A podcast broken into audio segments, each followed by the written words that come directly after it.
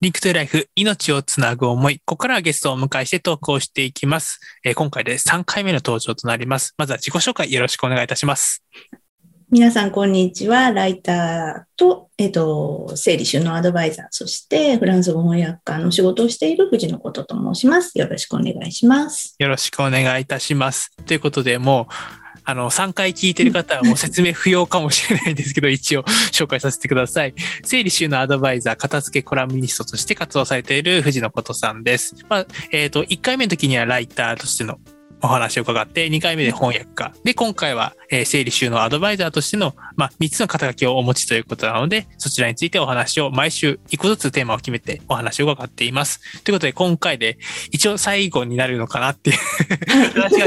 長くなると、もう4週目も行っちゃうかなっていうぐらい、あの、すごく話が毎回楽しいので、はい、あの聞いてても楽しいし、話してても本当ね、落ち着くんで、ありがとうございます。はい。じ今回はですね、整理収納アドバイザーとしてのことさんについてお話を伺っていきたいと思っております。はいということで、まあちょっとさっきも話したんですけども、1回目ではライターについて、2回目につい2回目は、まあ翻訳家についてのお話を伺っていきました。で、あの、詳しいことは YouTube、アーカイブ残っておりますので、こちらの方をチェックしていただければと思うんですけども、ちょっと前回触れな、あの、触れなかったんですけど、触れなかったというか、触れられなかったんですけど、あの、毎回このね、ズームで撮影していて、YouTube の方ではですね、まあ、ラジオだとわかんないんですけど、音なので、えっ、と、YouTube で見られてる方はですね、背景が、あもう僕も、えーとにかくだと多動なクリエイターとか書いてある、まあ、背景があるんですけど、コトさんのところにですね、まあ、えっ、と、多分アイコンとか、あの QR コードとかいろいろね、コトさんの肩書きとか書いてあるんですけども、あの、ツイッターのですね、あのいわゆるえーアカウントの下にですね、90年代前以前の映画オタクということで書いてあるのを見つけまして、ちょっと前回触れられなかったのがすごい非常に残念だったんですけど、今回はですね、前回の復習も含めまして、えーちょっとこの辺についてお話伺っていけたらなと思っております。ということで、90年以前の映画オタクということなんですけども、具体的にどんな映画をが、というか、どんな感じなのかちょっとわかんないんですけども。あ、あの、私、あの、前回話、お話ししたように、フランス文学科に、で、あの、大学時代勉強していて、その時に、やっぱりフランス映画とか、ヨーロッパ映画みたいなものに、あの、触れる機会がすごく多くなったんですよ。で、私、映画館へは割と一人で行くタイプで、なんかいわゆるこう、当時はちょっと尖ってたんで、大衆映画みたいなものは見ないみたいな、ちょっと、あ、るあるですね。辛かったけれども大衆映画は見ないみたいな、ちょっとおかしな、あの、大学生だったんで、まあその時にこう、なんて言うんでしょう、フランス映画とかを一人で単館でやってるようなやつをもうちょくちょく見に行っていて、まあそれで映画が好きになって、で、フランスに留学した時に映画学科で、あの、映画についての勉強をしたんですけれども、まあ、とにかくフランス当時は、えっ、と、年間パスポートっていうものがあって、私映画館の実は本当に数十メートル 先ぐらいに当時住んでたんですよ。それで年間パスポートを買って、1日3本見たりとか、あの、本当に、あの、レンタルとかもフランスなくて、あの、家にもそんなレンタルして見るようなものも、あの、道具、道具っていうかなかったんで、もう映画館に行くしかない。あるいは大学の、あの、ラボで、あの、映画を見て、それでまあちょっとレポートを書くとか、まあそういうことしてたんで、とにかく留学してた時は一日一本は見てたんじゃないかなっていうぐらい、あの、映画見てたんですよ。で、私が留学してたのが1993年から95年だったんで、まあ、それぐらいの頃の映画、それぐらいまでの映画っていうのは、まあ、日本で見れるものもあるけど、まあ、フランスでしかね、ちょっと、上映されてないものみたいなものも、もう本当たくさん見て、まあまあ、それでなんかいろいろ、こう、本当は語りたいんですけど。まあ、当当時だから、あの、カンヌ映画祭とかを、ただちょっと見雰囲気を見に行くためにカンヌに行ったりとか、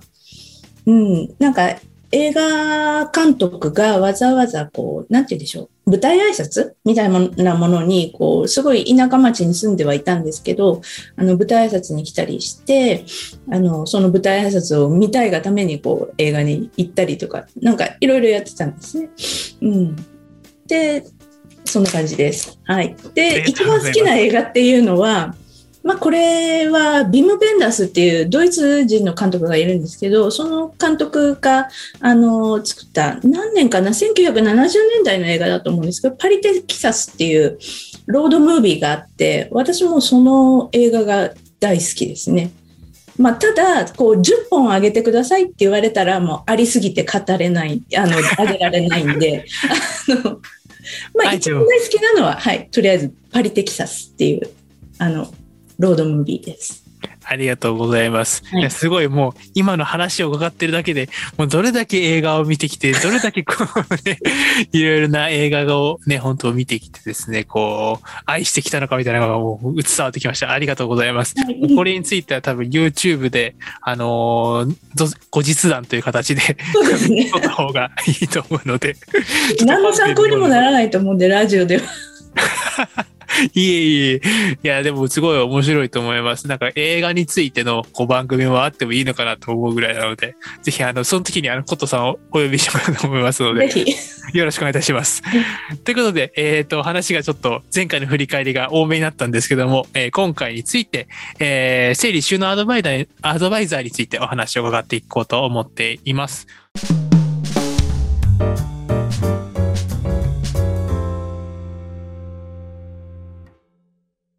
ということで、えっ、ー、と、話がちょっと前回の振り返りが多めになったんですけども、えー、今回について、えー、整理収納アドバイザー、アドバイザーについてお話を伺っていこうと思っています。ということで、ちょっとお話をね、えー、順番に伺っていこうかなと思ってるんですけども、まずこの整理収納アドバイザーだったりとか、その今住宅収納スペシャリストっていう肩書きも、あの、ちょうどズームの背景に載ってるんですけども、そもそもこの収納に関するこの資格をお持ちなんですが、なんかこう、取るきっかけだったりとか、なんかそういうきっかけって何だったんですか？はい。えっ、ー、と、私、片付けがそもそも好きだったわけではなくて、あの、インテリアとかは好きなんですけど、やっぱり物が多いから、なんか、いい、なんだろう、インテリアの、なんかオブジェとかをこう飾っても、もうめちゃめちゃ見た目がごちゃごちゃしてるし、そもそも、なんていうんでしょう、見た目は割と綺麗に見えて、なんかママ友とかね、子供とかが遊び、うちに遊びに来ても、わあいつも綺麗なお家ねって言ってくれるんだけれど、実はちょっと棚の、こう、開けたり引き出しを開けると、ちょっとぐちゃぐちゃっとした感じだったっていうのが、まあ前提で、それが、えっと、息子がえーと、中学受験をしたので小学校の3年生の2月から塾に通ってたんですけど、まあ、とにかく塾のプリントが半端なくあのあってもう段ボール本当何箱10箱分ぐらいあったんじゃないかっていうぐらいあのこうプリントがあったんですよ。ただそれをなんかやっぱりすぐに捨てるわけにもいかないものだったんで、小学校6年生の時に、本当にリビングとか子供部屋が、もうプリントの海みたいになっちゃったんですね。で、もともとなんかちゃんとした片付け方っていうのが分かんなかったんで、まあ、なんて言うんでしょう、紙袋に、こう、ガーって入れてるだけでもうずらーっと並んでるみたいな形だったんですね。もうこのままだとこの家どうなっちゃうんだろうって思った時に、まあいろいろブログとか片付けのブログとかを読んでいった時に出てきた言葉が整理収納アドバイザーっていう言葉だったんですよ。で、整理収納アドバイザーって何だろうって思って調べてみたら、まあ片付けの基本がわかる、あの、資格だっていうことで、あ、それならと思って、まずは整理収納アドバイザーって1級と2級がある、あ、まあ3級もあるんですけど、まあ1級と2級があって、その2級をあじゃあとりあえず受けて、まあ、家の中をどうやって片付けたらいいかっていう基本を学んでこようって思ったのがあのきっかけなんですよ。うん、そうです。それからあまだ話して大丈夫ですか？大丈夫ですよ全然。はいそうそうそれからあのその後ですね、中学受験が終わって、まあ何か仕事を始めたいなって思った時に、まあその、ランサーズに登録して、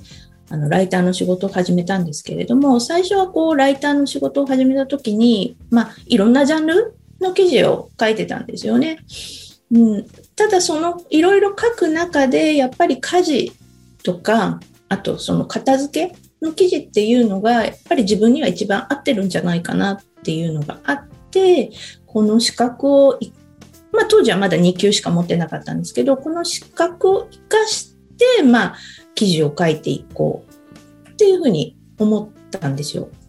うん、それであのこう整理収納ライターと片付けコラムニストみたいに自分で名乗って、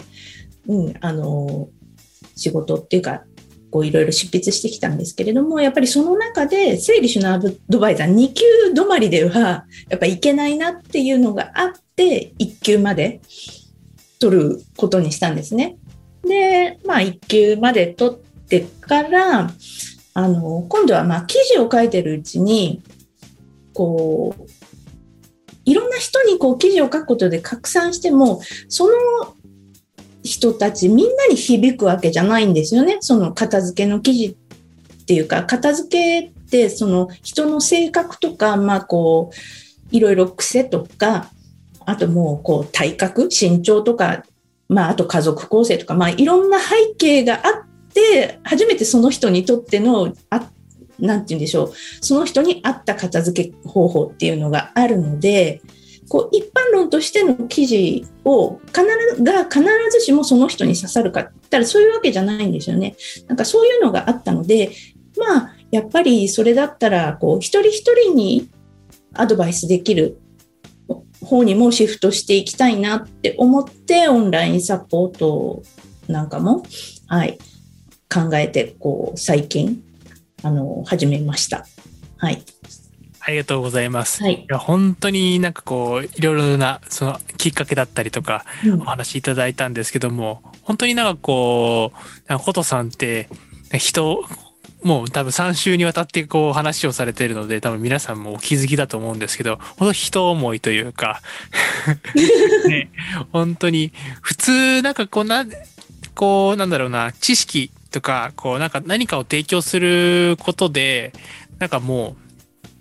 なんか終わってしまう人もいる中でまあそれだけだったらもしかしたらね今の話の中で言ったら背景とかも違うわけだからまあ記事を一つ書いたところでまあ全員に当てはまらないんじゃないかみたいなところだと思うんですけど、まあ、そういったお話から、まあ、サポートする、まあ、そういう場所もプラットフォームを作るっていう話も出てきたんですがすごくねあのーいやなんか僕はできないなというかいやいや。本当に、はい、聞いてて思いました。で、あの、しちなみにちょっと聞いてみたかったんですけど、この整理収納アドバイザーの一級って、どのぐらい難しいというか、どんな、なんか初めて聞く話なので、どんな試験行われるのかなとか、すごく気になったんですけども、実際になんかあるんですか？こう、なんか実践のやつとか、こうあ、筆記だけとか。あります、あります。えっ、と、整理収納アドバイザー、今は、あの、ちょっと制度が変わってしまったんで、整理収納アドバイザー準1級っていうものができて、まあ、以前はそれは1級の中に含まれてたんですけど、まず、その認定講座っていう講座を受けるんですよね。それ丸1、2日がかりかな。あのかけて今お私の時はあの実際にこう場所に行って講座を受けるみたいな形だだったんですけどコロナ禍でもうオンラインでも OK になったんですかね今ね。うん、それで、まあ、丸2日かけてその整理収納アドバイザー1級ファなんて言うんでしょうこう2級は基本だけれども片付けの基本を学ぶ2級はあ1級はじゃあもうその片付けの基本に基づいて、えっと、どうやってみんなにこう片付け方っていうのをこう教えていくか伝えていくかっていうこうファシリテーターみたいな心得というか、まあ、そういったところ、うん、を学ぶ場です。はい。ありがとうございます。はいい、や、本当になんか、いろんな資格がある中で、いや、本当にこう実践までやるってなかなかない資格、結構、一級とかでも割となんか座学で終わってしまったりっていうところもあったりする中で、結構難しいね。聞いてて、まあ基本はまあ僕もなんかこう勉強することとか学ぶことは好きなんですけど、実際にやるとこまでできるかなってちょっと不安になりながらあ。すいません。えっと、試験についてあの、お話しながら、その受験、その講座を2日間受けた後に、また別日を設けて、筆記試験があるんですよ。この筆記試験に合格した人が今度は、えっと、二次試験というか、プレゼンがあるんですね。自分が実際にこう、こういうふうにお片付けをして、あの、こういう効果がありましたみたいなものを、5分ぐらいだったかな？あ、いや、もうちょっと時間があったかなちょっと時間忘れちゃったんですけど、その決められた時間内にプレゼンをするっていう発表があって、それが二次試験。それに合格して初めて1級が取れるっていうんで、割と、こう、段階を踏まないと1級までは取れないんですよね。はい。ありがとうございます。本当になんか整理収納アドバイザーだけではなくて、本当にいろんな要は、あの、資格を取った後に、まあ、実際に多分、そのアドバイザーとして活動していくために必要なスキルっていうのも、うん、本当プレゼンもそうですけど、ファシリテートも含めて必要だなっていうのをちょっと伺ってて、ちょっと興味はあるんですけど 感じで、ちょっと僕も2級からちょっと挑戦してみようかなっていう気になりましたぜひぜひよろしくお願いいたします。はい、ということで、今回は整理収納アドバイザーに関するいろいろお話を伺ってきたんですけども、ここでちょっといい曲いきたいと思っております。いや3週にわたって、まあ、3曲用意していただいたので、本当にいろいろとテーマを設けてお話をね、あの曲も選んでいただいたんですけども、なぜこの曲を選ばれたんでしょうか？はい、私、あのミーハーなんですよね。あのイケメン好きだし、あのいろいろこう私推しもいるんですけれども各年代ごとに。なんかその中で、えっと、佐藤健君30代の俳優大好きでその佐藤健君が出てた「あの恋は続くよ。どこまでも」であってたか。そうですね、うん。うん、ドラマの出題歌だったんですよね、うん、もうそれをもう何回も YouTube でリピートしてきてたんで。もう今回はちょっとミーハーな部分も。はい見せたいなと思ってこの曲にしました。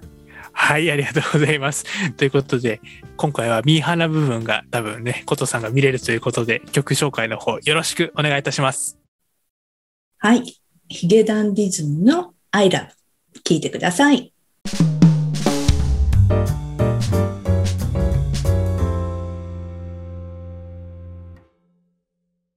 ピンクトゥライフ命をつなぐ思い。僕もこのドラマ大好きだったんですけども、オフィシャルダン、ヒダンディズムのね、アイラブ聞いていただきました。ということで、ここからは告知なんですけども、えっ、ー、と、今回、えー、藤野琴さんが翻訳されました本についての紹介をよろしくお願いいたします。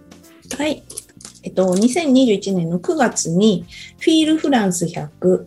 えっと、言葉と写真で感じるフランスのフランスの暮らしとスタイルっていう本が出版されてました。この本の中にフランスの、えっと、偉人の名言やことわざがあの100入ってるんですけれども私はそこの100の言葉の翻訳を担当させていただきました。はい、ありがとうございます。本当3週にわたってちょっと紹介をしてるんですけども、僕ね、あの、まあ、前回は文章の話だったりとか、まあ、1回目についてはちょっと裏話の話をしたんですけど、僕好きなのが、この、いわゆるフランスとか、まあ、イタリアとかもそうなんですけど、なんかこう、写真の中で、まあ、まあ、僕もミーハーっていうか食べ物大好きなので もうほんとスイーツとかそういう系がいつも写真上げてるんですけど、まあ、その中で僕が一番、まあ写真の中でっていう形なんですけど好きだったのが、やっぱりこう街中でこういろんな人たちがそのテラス席でお茶を楽しんでる。あの写真が僕の中では、まあ他のね、こう、美しい写真っていうのもあったりもするんですけど、あ猫ちゃんが出てきたりとかもあったので、そういうのもまあ好きなんですけど、でもその中でも僕が、まあ将来というか、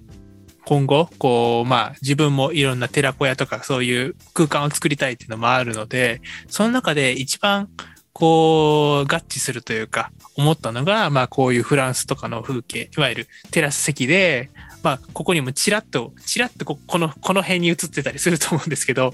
はい。ちっちゃいんですけどね。あの、子供たちが、まあ、遊んでる中でも、やっぱり子供たちに塾とかだけではなくて、お母さんたちも、この、その子供たちが楽しんでる様子を見ながら、今日こういうことあったよね、とか、ああいうことあったよね、とか、えー、最近こういうことで大変だよね、みたいな、こう、お互いに気持ちを共有する場所っていうのは大事かなと思っていて、このフィールフランス100を読んでいく中で、まあ、言葉も刺さったんですけど、ね、この、ヨーロッパ、いわゆるフランスの、こう、暮らし方みたいなところも、なんかすごく気になったので、で、ちょっと一回も行ったことがないので、今までハワイと香港にしか僕は行ったことないんですけど、ちょっとヨーロッパに行くならまずフランス行ってみたいなと思って写真を見ながら感じていました。ということで、ぜひぜひ、あのね、まあ、写真はさすがにコトさんが全部撮ったわけではないんですが、違います、違います。だからね、えー、中にある翻訳ね、言葉については翻訳されていますので、ぜひぜひ、あの、1回目と2回目でも出てきましたけども、その、メッセージ、あその言葉で翻訳された思いだったりとかっていうのがすごく感じられる一冊となっておりますので、ぜひ、あの、一度ね、書店とかというところでね、えっ、ー、と、読んでいただけたらなと思っております。はい、そして、えっ、ー、と、先ほどね、えー、3回目のテーマとして、まあ、整理収納アドバイザーについてのお話を伺っていきたんですけども、その中で、え今後、オンラインのサポートをしていくということで、ちょっとその辺についての詳しいお話、お伺いしてもよろしいでしょうか？はい。えっ、ー、と、まあ、記事もこれから今後ね、片付けのコラムなんか書いていく予定なんですけれども、あとはもう個人1対1っていう形でオンラインでこうお片付けの悩みにお答えしていくっていう相談会みたいなものをやっていこうと思っています。まあ実際にちょっとあの少しやり始めてはいるので、はい、そちらももしよかったらぜひ参加していただければと思います。それとですね、はい。まあ、来月からになるんですが、まあ、それはちょっと限定、期間限定で、オンラインサロンをあの運営していこうかなと思っていて、それは、まあ、人数や期間を設けて、まあ、その月その月で、まあ、その今月はじゃあ書斎をやりましょう次の月はうんと、子供部屋をやりましょうみたいな形で、まあ、お子さんいなければ、まあ、別のお部屋でも全然いいんですけれども、まあ、毎月こう場所ごとにテーマを決めてみんなで励まし合いながらお片付けをしていくっていうサロンをその中で片付けていくうちに、まあ、悩みがあったら私がお答えしたりとか、まあ、月の最初にライブ配信をしてここはこういうふうに片付けるのがポイントですみたいなコツをお伝えできればなってそれで、まあ、最終的には家全部が片付いてみんななんか暮らしやすくなるっていう形なんでまあだらだらサロンだからといってだらだら長く居続けてもらうわけじゃなくてもう家が片付いたらもう卒業していただくっていう形のななんて言うんでしょうこうオンラインコミュニティを作ろうっていうことをあの作ろうと思っています。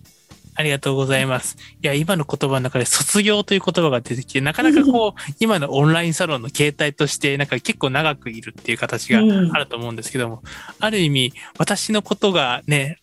もう、あの、大丈夫、もういろんなマスターしていったら卒業という形になるっていうのがすごくいいなと思っていて、うん。うん。あと本当になんかこう、ね、なかなかこう、掃除とかしんで、こう、本当に気合入らないとできないので、うん、ぜひぜひね、あの、活用していただければと思います。まあ、この番組聞いてくださっている方、YouTube だと全、ね、全国とか、まあ、世界中なんですけども、まあ、ラジオの場合は広島市のはい。浅南区を中心に流れていると思います。で、実際にね、あの、本当に、あの、子育て中のお母さんだったりとか、結構多いと思いますので、ぜひぜひオンラインサポートということなので、はい、こちらね、えー、ぜひぜひ活用していただければと思います。はい。それでは本日は、えー、整理収納アドバイザー、片付けコラムニストの藤野琴さんにトークをしていただきました。ということで、ありがとうございました。ありがとうございました。